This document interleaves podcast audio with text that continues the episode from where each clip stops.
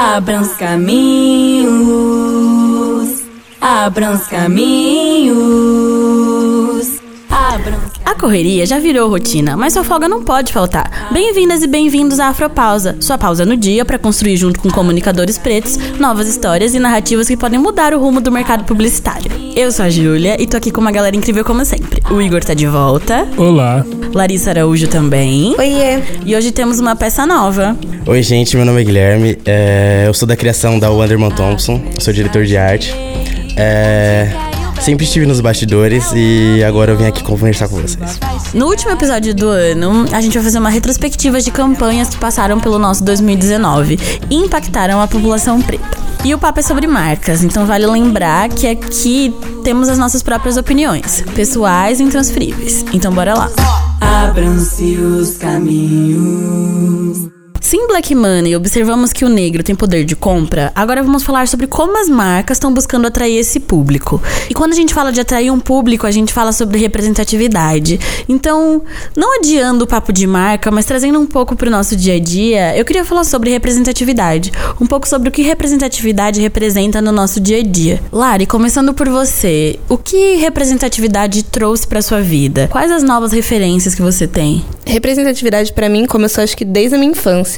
Eu tenho uma memória bem forte de, acho que eu estava no primeiro ano da escola. Eu fui brincar com umas meninas, elas falaram que eu não poderia brincar com elas porque meu cabelo não balançava. E eu lembro porque estudar estudar escola particular, você sendo uma mulher preta e preta de pele retinta, eu era a única. Então elas insistiram falando que eu não poderia brincar. Eu até cheguei a conversar, acho que na época com a professora, ela falou assim: "Não, tenta de novo". E aí nessa segunda tentativa, elas olharam pra mim e falaram: "Nem essa boneca parece com você". Então acho que isso começou a marcar pra mim desde esse período assim, desde quando eu não via coisas parecidas comigo ou desde quando eu não via mulheres parecidas comigo não só em bonecas, mas em qualquer lugar que eu via, eu não me via. E quando esse jogo virou? Esse jogo começou a virar na parte de aceitação do meu cabelo, o meu processo de autoaceitação quando eu fui tendo um pouco mais de consciência racial e quando eu fui aceitando meu cabelo da forma que ele é, porque eu passei pela transição capilar, procurava pessoas que se pareciam comigo e era muito difícil de encontrar na época, foi no ano de 2013 para 14,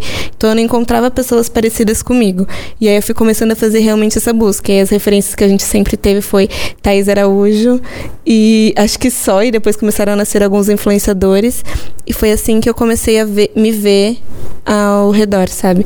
Comecei a ver, tipo, pessoas parecidas comigo, bonecas parecidas comigo, comerciais, onde eu pudesse realmente me enxergar. Então foi entre, na minha adolescência que eu comecei a ver realmente esses resultados. E você, Gui, como um homem negro, é, buscando figuras de referência e de representatividade nessa nossa sociedade? Então, é, de representatividade, eu sempre. Eu sempre vivi ouvindo rap. Então, pra mim, a- a- o começo da representatividade começou aí. Ah, eu lembro que sempre meus primos colocavam no. Na finada MTV, que colocava coisas bem legais na época, a gente sempre ouvia rap, a gente sempre conversava sobre. Então, meu exemplo de representatividade começou no rap. Conforme o tempo foi passando, eh, a gente foi descobrindo outras coisas, a gente foi descobrindo ah, cinema, a gente foi descobrindo livros, a gente foi descobrindo diversas coisas além do rap. Mas ainda, ao meu ver, o rap ainda representa muita coisa pra mim. Uma vez eu até falei que o rap não pode ter salvado minha vida, mas ele transformou o que eu sou hoje. Então, muita coisa do que eu aprendi, do que eu sou hoje, eu aprendi com o rap. O respeito, trazer tudo que eu trouxe, o que é a minha bagagem de hoje, eu trouxe daí. E o rap é um referencial que não se perde, né? Até hoje a gente tem isso.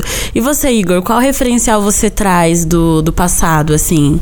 Então, pra mim, eu acho que por ter a, a pele clara, como eu falei aqui no, no primeiro episódio, eu acho que eu, eu demorei muito pra identificar essas questões. E aí, é muito associado, eu acho, com o fato de eu ser gay. Eu comecei a perceber essa falta depois no meio LGBT, porque eu, é assim, na sociedade é mais fácil eu sofrer homofobia, mas no meio LGBT eu, sou, eu sinto racismo.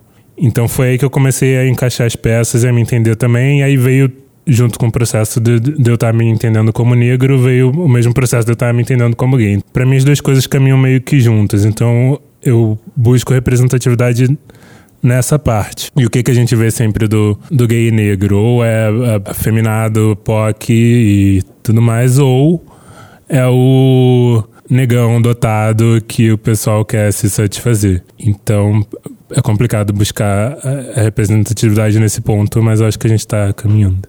Agora voltando ao que eu tinha falado lá no começo sobre as marcas, quando a gente traz esse nosso pensamento sobre representatividade pro mercado, a gente pensa naquele movimento que é o se não me vejo não compro, que é um movimento que virou uma realidade muito compartilhada nas redes sociais por conta de uma busca por representatividade, por busca de se enxergar nos produtos, na publicidade e afins. Falando de se não me vejo no compro, como que você, Gui, lidou com isso na sua vida, assim? É, tô jogando aqui no ar, assim, mas você acha que você consome aquilo que você se enxerga? Não. A gente. 99% das vezes a gente não. A gente não se vê no que a gente compra. A gente não se vê na roupa, a gente não se vê é, agora, a gente se vê um pouco nos cremes de cabelo, porque virou essa revolução. É, a gente se vê, a gente não se vê em nada praticamente, principalmente desde a infância até chegar no dia de hoje. É, não vem nenhuma propaganda alguma coisa assim na minha mente que fale, pô, eu comprei porque eu me vi. Não. Até hoje, assim, eu não lembro de algo tão forte assim que me fez comprar por eu ter me visto nessa propaganda. No mercado, a gente tem uns dados que mostram um crescente aumento de pessoas negras nas propagandas. Mas agora eu penso em quem são essas pessoas negras que estão dentro dessas propagandas, sabe? Que tipo de estereótipos e de padrões elas ainda carregam? E quem é o negro que elas reafirmam que faz parte da nossa sociedade, que muitas vezes ele não é real? O que, que você acha disso, Igor? Tipo, dessa brisa de uma representatividade estereotipada em cima de padrões brancos mesmo? É, e quando a gente para para ver, é sempre, sei lá, algum produto relacionado ao que a gente já tá associado, né? Então, tipo, comercial de limpeza. Não, é, tipo, porque eles colocam a gente em alguns lugares que também não tem o porquê.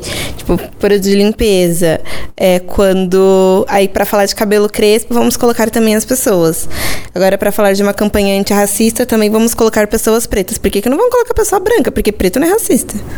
Por que, que não vai colocar, tipo, no, no teve da etna do, do criado mudo, por que, que não colocaram pessoas brancas para aprenderem que criado mudo é uma expressão racista? Por que, que as pessoas pretas elas têm que aprender sobre isso? Cara, a gente já sabe todo dia o que é racismo. A gente acordou lidando com o que era racismo todos os dias, sabe?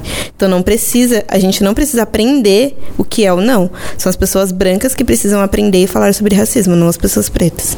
Acho que elas precisam aprender, além disso, a enxergar o nosso corpo de outra forma, sabe?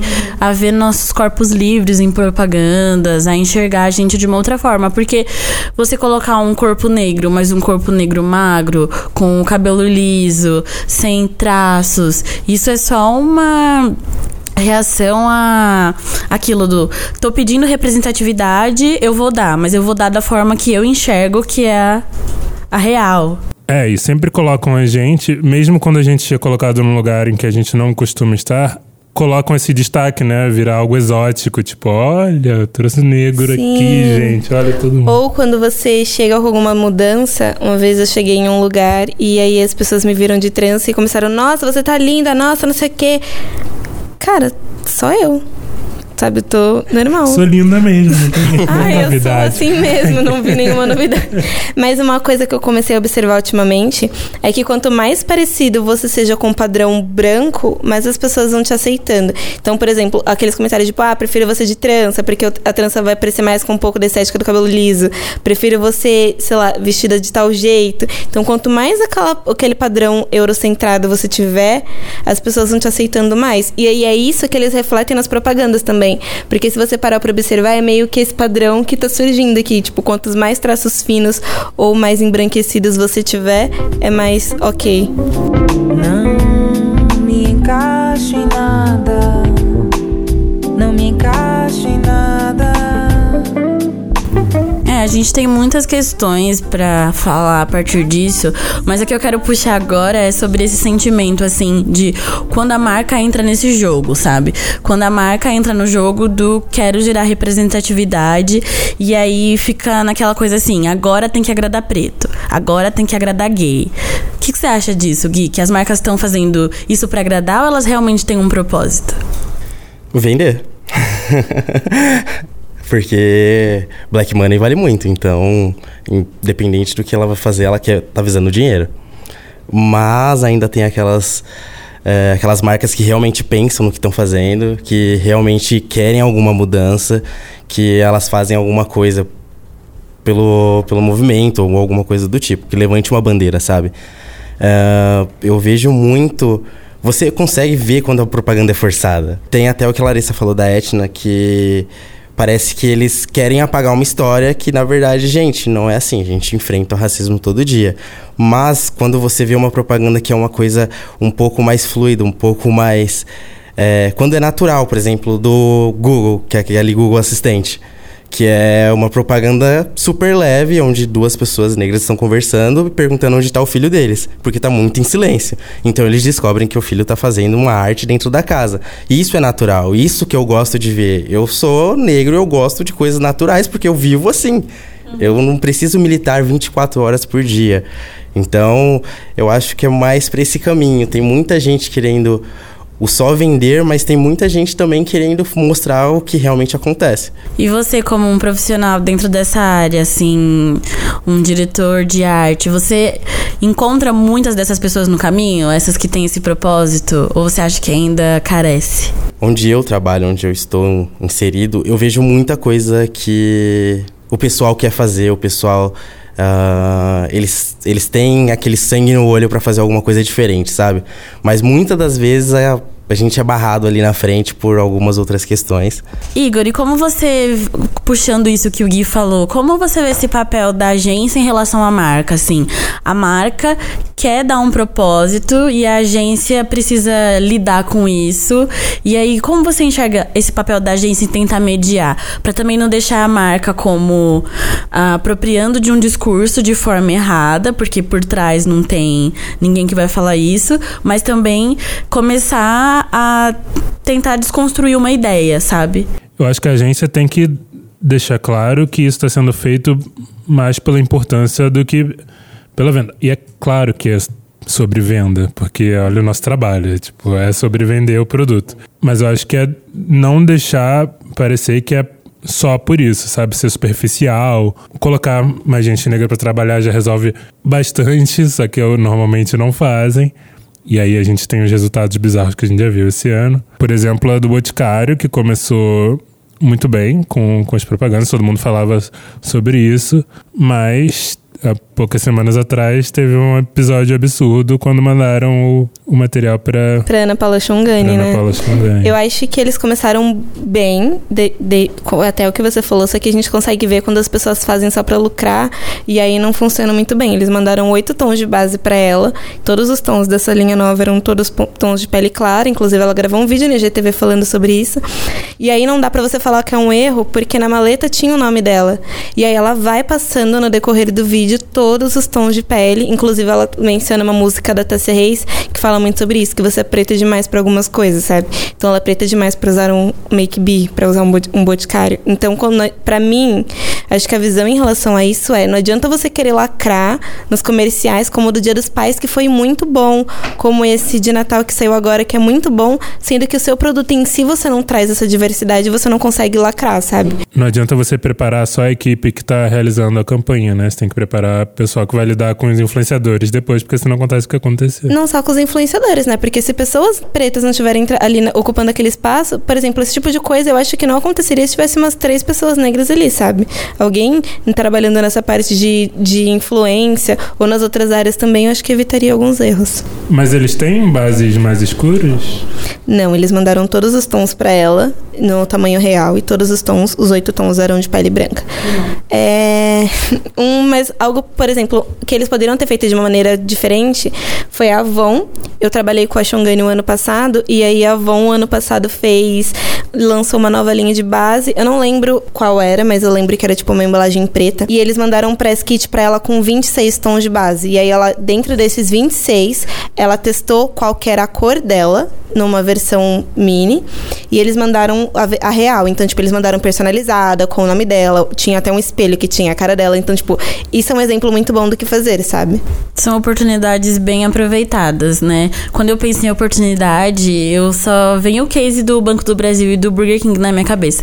Porque o Banco do Brasil foi censurado pelo presidente ao fazer uma propaganda que tinha um casting com grande diversidade. E aí o Burger King aproveita essa oportunidade e lança uma nota falando que vai fazer uma propaganda com todas as pessoas que foram excluídas e censuradas no Banco do Brasil. Mas será que fez? Isso foi no começo de maio e até agora nada. Fora que, tipo, o Banco do Brasil foi censurado, mas eles tiraram também porque quiseram, né? Não foi uma questão, tipo, proibidos.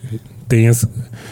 Não estão certos também. E a devolutiva da oportunidade é essa, que você aproveita o momento, você aproveita a lacração, você aproveita o close e no final. Não acontece nada. Exato. E você falou da Ana Paula Chongani, ela é uma figura que a gente cita muito aqui porque ela é muita referência. E aí eu pensei em outros influenciadores, sabe? Eu pensei em como esses influenciadores lidam em ambientes assim, porque eu acho que às vezes esses ambientes de gravação ou de marca podem ser muito hostis, sabe? Eu lembro do próprio case que a Ana estava incluída, que é aquele sobre a Colgate, em que eles fazem um casting inteiro falando sobre Luminous White e só tem gente branca sorrindo. Então, assim, preto não sorri, preto não escova o dente, e aí quando a Ana questiona, ela é colocada nesse ambiente. Mas e, e aí, né? Qual é o papel desse preto quando ele é colocado dentro desse ambiente para trazer a representatividade pra gente? Só que esse ambiente, ele muitas vezes não é saudável. Quantos de nós já não passamos, né, por conhecer um, um cliente que não sabe lidar com aquela pessoa, que precisa estar ali, que precisa representar. E aí? Essa saúde, esse. Essa, você tem que estar muito saudável para você conseguir entrar num momento desse e você conseguir trazer essa diferença dentro de uma propaganda, dentro de um, de um cenário total, assim, porque pensa você é uma pessoa sozinha ali dentro para fazer uma mudança de uma marca gigante e, e assim tem uma pressão enorme dentro daquela pessoa. Não é simples você fazer você fazer isso. Então eu acho que além de tudo se tiver uma equipe atrás de suporte para essa pessoa é muito é muito mais gratificante. É, se tiver uma equipe da produtora que é tem gente preta tiver gente da da agência que tem gente preta, se tiver gente do cliente que tem gente preta, e eu acho que isso traz uma uma verdade para dentro da marca, sabe? Não é uma coisa falsa, não é só por fazer, sabe? É, quando você traz essa verdade, é aí que você começa a levantar uma bandeira. Quando você quando você não só mostra na sua propaganda, quando você vive o que está acontecendo, sabe? Eu acho que é mais ou menos isso. É porque acho que ter mais gente também alivia essa pressão que você até comentou, que, acaba caindo sobre a gente de ter que estar saudável para encarar esse tipo de coisa. Tipo, enquanto quem é branco e está trabalhando com isso, não tem que estar saudável para lidar com essas coisas, Sim, sabe? é exatamente isso. Você a gente ainda viver. tem que estar bem mentalmente para poder trabalhar, enquanto um monte de gente não está bem mentalmente, está trabalhando de boa, a gente tem que estar mais forte, sabe? Exatamente. E às vezes é a forma que isso é transmitido também, né? Eu tava pesquisando antes da gente conversar sobre uma linha de maquiagem que lançou uma base. E aí eu falo muito sobre maquiagem porque, né? É meu universo, desculpa, pessoal. Mas ela tava falando um pouco sobre isso. E a, modelo, a única modelo negra que foi usada nesse momento, quando saiu o produto, ela fala, tipo, eu não me vi ali, sabe? Ela foi a única pessoa, ela estava em um ambiente extremamente hostil. Mas quando foi transmitido, tipo, o rosto dela, deixaram de uma forma que não era ela, sabe? Só pra realçar um pouco do produto que também não era real, a cor também não era real. Tipo, você tava tentando vender alguma coisa e usou uma modelo negra pra dar um. pra lacrar, pra fazer algo bom, mas de uma maneira que você meio que diminui essa pessoa negra. É sobre se apropriar do discurso, né? Pra poder lucrar e vender sem nenhum tipo de empatia, né? A gente fala bastante de empatia, de se colocar no lugar desse outro. E eu penso sobre muito me colocar no lugar dessa pessoa, dessa pessoa negra que vai até essa marca pra representar a gente, tem que passar por altas, altos relatos. A gente encontra desses influenciadores nas redes sociais de é, problemas absurdos que eles passam dentro de, de marcas, de clientes. Isso é, isso é bem louco, né? Porque é isso, a marca busca trazer uma representatividade, mas não faz por onde. E aí eu me pego perguntando se existe um um momento em que a gente para e pensa qual marca eu devo ou não devo comprar. Acho que às vezes... É, alguém tem que falar. Eu acredito que a gente entra em contradição. É, com algumas coisas. Por exemplo, coisas positivas. A, o Boticário começou umas campanhas super ótimas e foi evoluindo, mas também ele regrediu, sabe? Então acho que, de certa forma, a gente pode consumir, mas a gente tem que ter um pouco de consumo consciente também. Não adianta você só ir comprando e adquirindo porque, ah, eu achei legal, vou, vou boicotar aquela marca. Eu acho que é muita. Não é a palavra boicotar, para mim, me incomoda um pouco. Eu acho que é mais de reeducar, sabe? Não vou comprar aquela marca por conta disso, mas o que, que eles vão fazer com isso? Ah, eles perderam o consumidor? Não, tipo, vou aprender com as minhas falhas para fazer algo diferente. É, acho que ainda mais nesse ano dos cancelamentos que a gente está vivendo. Cultura do cancelamento.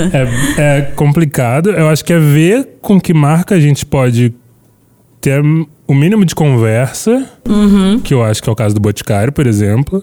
Colgate também, tipo, depois que houve uma conversa, eles foram ótimos. E ver as marcas que, tipo, que a gente consegue perceber que não estão do nosso lado mesmo. Então. Sim. Sim, eu ia falar exatamente isso. A gente tem que ver quem realmente. meio que nosso inimigo ali dentro da, da propaganda, dentro do, do cenário que representa, né? Porque. É, a gente vê que uma marca é totalmente vamos dizer, racista. Uhum. É isso, tem que falar totalmente, ah, racista. totalmente racista. E você vê aquilo e você pode comprar outra coisa, você pode trazer uma visão nova, você pode fazer alguma coisa diferente. E você não precisa consumir aquilo. A gente tem diversas marcas, diversas. Tem muita coisa no mercado hoje em dia, a gente não tá mais refém de uma coisa só. Então a gente pode pesquisar, a gente tem esse maldito smartphone na mão, então a gente pode fazer o que a gente quiser, sabe? A gente pode. É, a gente tem voz hoje em dia, a gente pode falar da marca, a gente pode mostrar o que, está errado e a gente pode ir para outra marca, com certeza. A mulher Pepita, que visitou a gente, maravilhosa, ela falou muito sobre isso, né? De tipo, de, de ver, por exemplo, ela falou a questão de junho, né? De usarem para falar de com influenciadores LGBT. E aí ela falava que, tipo, ela escolhe muito as marcas que ela vai falar, porque ela fica claro para ela, eu acho que a gente consegue ter isso um pouco claro na nossa cabeça, quem e quando estão procurando a gente para falar sobre ou falando sobre a gente e tal. Então é a gente continuar ligado e ver com quem dá pra gente trocar uma ideia. E falando da Riachuelo, Riachuelo tá na minha lista e de mais algumas pessoas de marcas canceladas por ter apoiado um presidente que não concorda muito com o que a gente tá fazendo aqui agora. Mas eles lançaram uma coleção junto com a La Garçonnet e a Barbie, que teve um casting extremamente diverso num desfile de lançamento. E isso deixa a gente caindo mais uma vez no qual marca eu devo ou não comprar. E só ressaltando, na Riachuelo também, no desfile, a gente conseguiu ver pessoas com deficiência, que é uma pauta completa completamente invisibilizada pelas marcas, né? Tô cansada do embranquecimento do Brasil. Preconceito, racismo como nunca se viu. Meninas negras não brincam com bonecas pretas. Foi a Barbie que carreguei até chegar na minha adolescência. Agora falando da gente, nós publicitários e o nosso papel em tudo isso, em tentar mostrar para as pessoas consuma isso ou não consuma, viva isso ou não viva.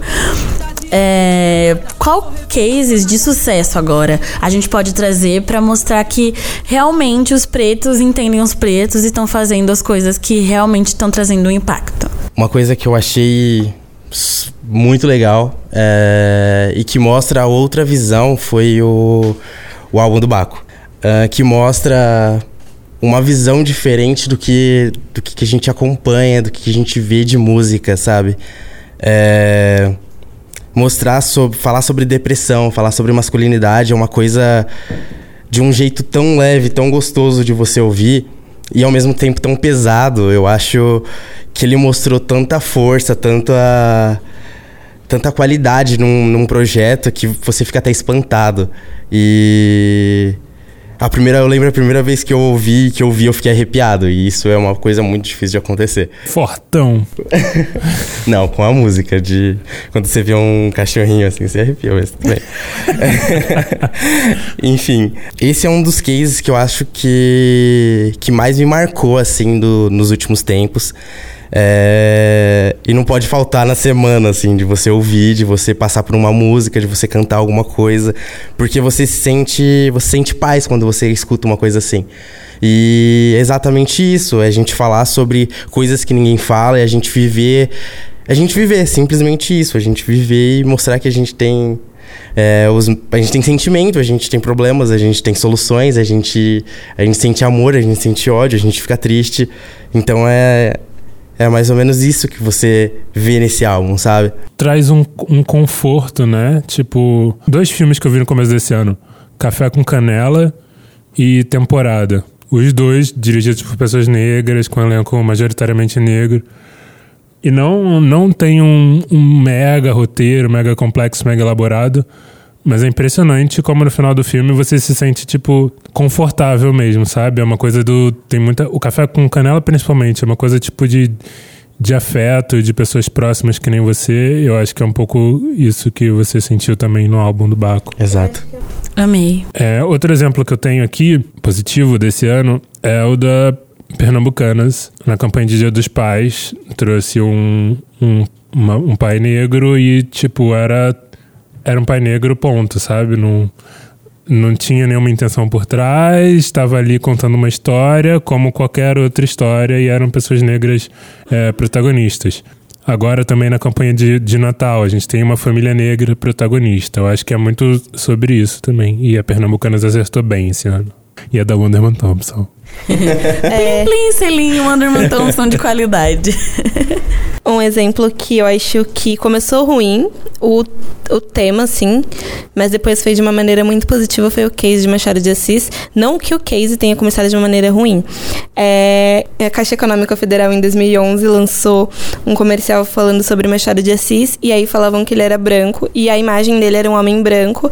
E quando eu vi, comecei a escutar sobre alguns comentários negativos, eu entrei em dúvida, até conversei com minha mãe, e ela falou pra mim, não, ele é negro. E aí eu fiquei, mas pra mim sempre Machado de Assis foi branco. E aí depois que eu entendi que por conta do racismo as pessoas embranqueceram ele, e algo positivo foi que esse ano, em 2019, a Grey, em parceria com os Zumbi dos Palmares, é, foi reco- recontando essa história de Machado de Assis. E aí é onde eu entro na. Como a gente vai ressignificando algumas palavras. Eles denegriram a imagem de, de Machado de Assis, porque denegrindo, para quem não sabe, é você quando você torna, tornar negro.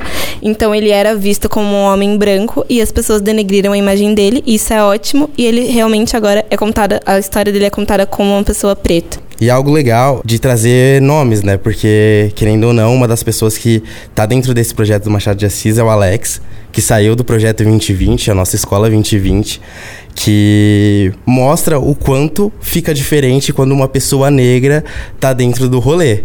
Porque quando a gente coloca dentro da Wonderman Thompson, é, a gente vê que nada sai do, do, do radar sem que tenha uma consulta, tenha é, falar assim, gente, isso é legal, isso tá certo. É, isso é muito importante dentro das agências, das agências, dentro das marcas, de saber se isso tá certo ou não. Então eu acho legal essa escola que tá saindo é, desse projeto 2020 maravilhoso. Na real, a gente não tem uma resposta pra essa pergunta, né? Qual marca comprar ou qual marca parar de comprar. A gente tem que encontrar um equilíbrio do que ah, apoiamos de verdade, de onde a gente se enxerga, quem traz um valor e quem não traz, quem só busca dinheiro, quem só busca venda e quem busca um propósito. Porque na real, a nossa vida precisa ter um propósito, né? Porque a gente que é preto, se não tiver um propósito, o que que rola, né? Tipo, a gente se perde porque já é negado tanta coisa pra gente. Como diz o Emicida, é difícil até sonhar, né?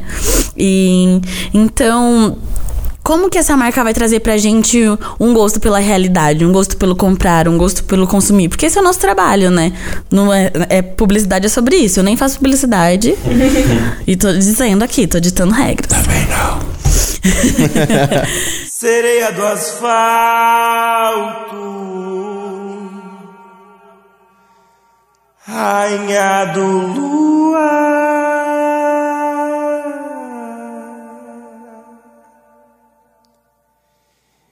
Entrega o seu corpo somente a quem possa carregar. O papo sempre é sobre isso, é sobre descolonizar o pensamento, descolonizar o jeito que a gente consome, o jeito que a gente enxerga para as campanhas e para o nosso próprio trabalho. E para continuar descolonizando é, as nossas pautas, as nossas pausas, mesmo depois desse podcast, a gente sempre tem as afrodicas. Adoro. Amo. Afrodica time. Eu vou usar isso agora. Quem começa? Minha afrodica hoje é. Como estamos no mês, na época de dezembro, festas, presentes, vão ser livros. Pensei em dois. Um é o que é o lugar de fala da Jamila Ribeiro, porque eu acho que às vezes precisamos aprender um pouco sobre o lugar de fala e precisamos também entender sobre o protagonismo. E esse livro é bem claro sobre isso. Bem escuro, desculpa. E o segundo livro é Amoras, do Emicida. É um livro infantil, ele é um livro leve, é um livro fofinho. Dê para os seus filhos, dê para os seus primos, parentes ou para aquela criança que você acha que ela é muito especial e ela gostaria de ler. Representatividade importa. Amei. Gui, sua vez. Então, eu, como eu falei de música, como eu falei de, de rap no começo, vale muito a pena ainda ouvir o, o álbum do Baco, Bluesman. E recomendo muito, muito, muito John Galadrão. É sensacional, assim, é fora de série. E eu amo ele, eu amo ele. Sabe que o John escuta, né? Nosso É? podcast. Com certeza, te amo, cara. Ah, eu também amo você. Jonga.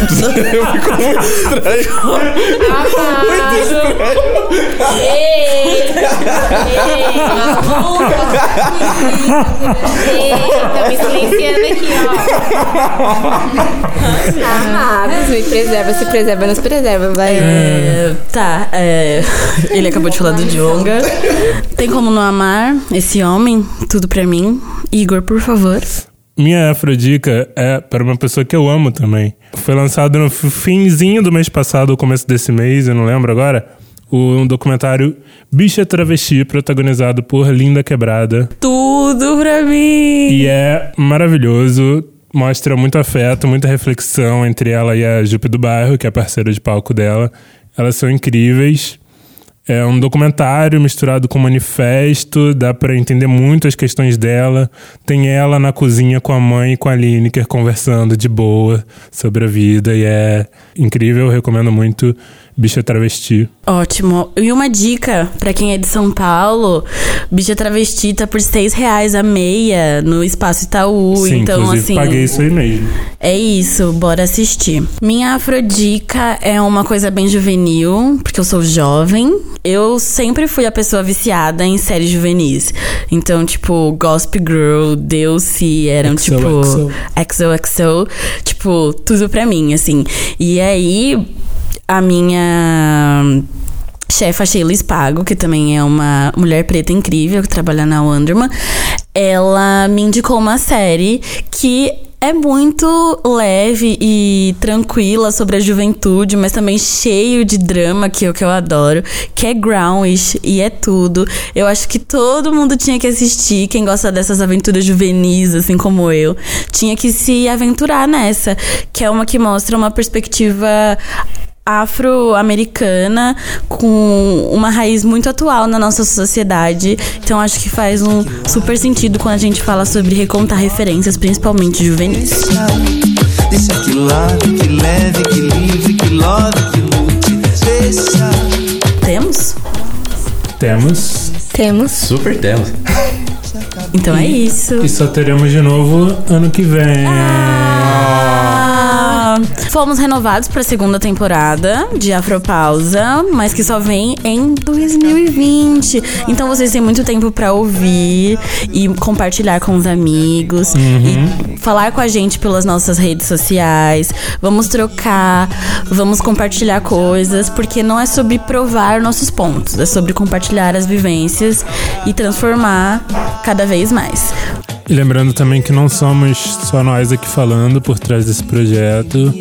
Somos nove pessoas tocando esse podcast aqui. Além da galera que compõe essa mesa, que é a Lari Araújo. a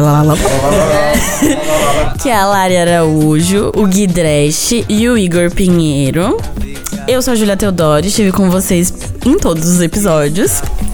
E temos por trás das câmeras a Laís Os Alves microfones.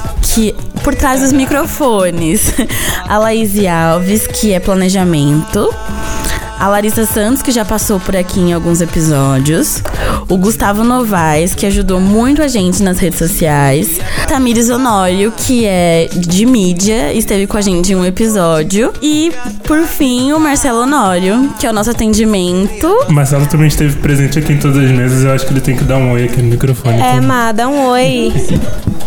Oi. Ele não é só atendimento da agência, como é atendimento do podcast. Então, falem com E ele. da vida, né? Atendimento Se da um conselho. vida. Se você quer um conselho, se você quer resolver um problema. Não pede pra ele não, porque ele não vai dar. Mande job. Se você quiser cobrar alguém por alguma coisa, chame o Marcelo. Ele é ótimo Marcelo, é amor. Igor, conta isso depois, tá? Então a gente só quer agra- agradecer toda a galera que fez esse projeto virar realidade. E agradecer também todos os convidados que passaram por essa mesa, todas as pessoas que compartilharam nosso podcast nas redes sociais. E, por fim, mas não menos importante, agradecer toda a galera da Landerman Thompson que deu apoio pra gente desde o começo. Pós-agradecimentos, temos. Temos. Temos. Temos. Feliz Tchauzinho. Natal, feliz ano novo, até ano que vem, gente. Até. Aconteça aconteça, aconteça,